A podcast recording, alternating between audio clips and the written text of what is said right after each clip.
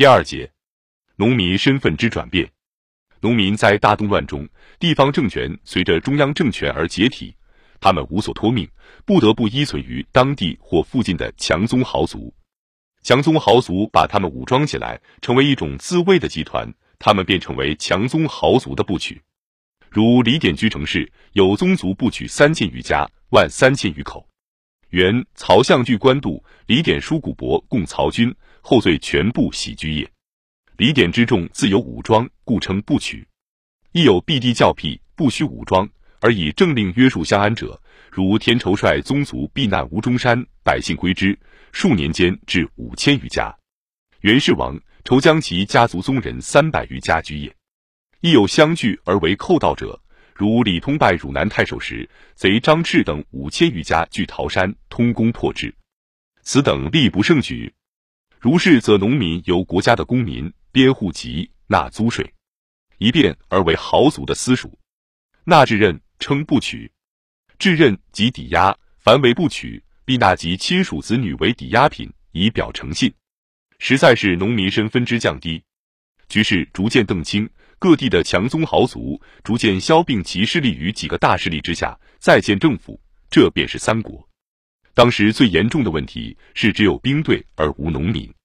吴蜀临王时，兵及军占全人口十分乃至九分之一，妇女去其半，老弱去其半，大体仍是有夫皆兵也。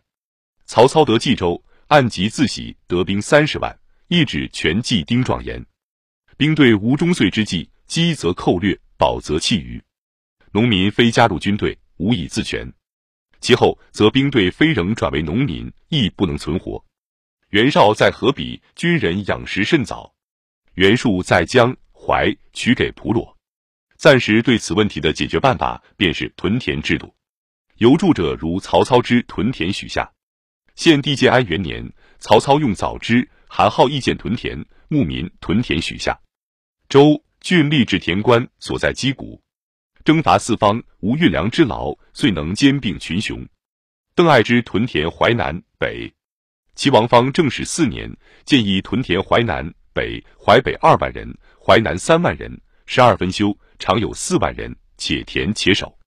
即五万兵队中，常有四万兵轮番田种，以十分之二及一万兵专任防御也。自寿春到京师，农官兵田阡陌相属。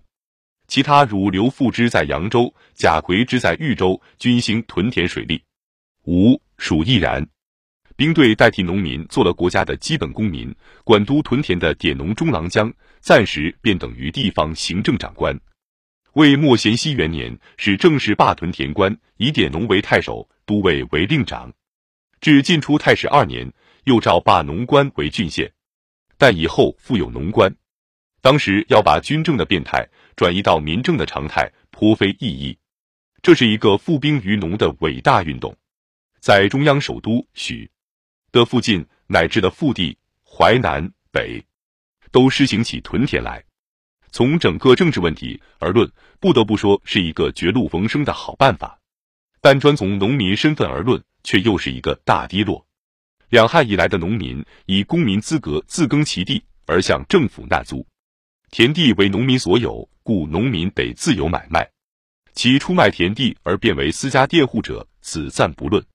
现在是政府将无主荒田指派兵队耕种，无形中农田的所有权又从农民手里转移到政府去。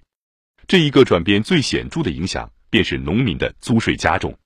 汉代租额通常是十五税一乃至三十税一，魏晋的租额是持官牛者官得六分，百姓得四分；私牛而官田者与官中分。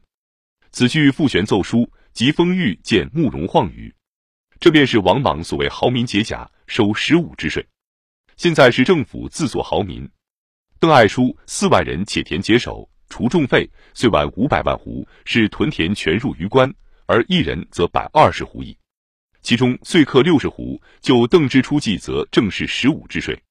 咸宁三年，杜预上书，其分种牛复言，于二州降历史数。古登之后，头则三百斛，其额重如此。经过长期的大骚乱。农民本已失去耕地，现在他们是以国家兵队的身份把屯田来代替吃饷。直到西晋统一，军事状态告终，这个情形实现到制度上来，变成西晋初年之户调。同时，商业亦彻底破坏。魏文帝黄初二年罢五铢钱，此是汉武以来社会通行的标准币，命百姓以谷帛为市。曹操十户赋以支纳绢棉，不纳钱币，可证明当时商业之不振。商业不振之主因在于长期兵争之过分破坏。楚汉之际，商人乘机渔利，可证其实社会经济动摇不如三国五胡诸纷乱为甚。而因商人阶级之消失，更显明的形成农民与贵族世家之对立。此后，南方商业较盛，北朝代至魏孝文迁洛阳后，始有起色。史称梁出阳、荆、颍、江、襄、梁一七州用钱，交广用金银，余州杂以古帛交易。未出民间皆不用线，高据太和十九年，始筑太和五铢县。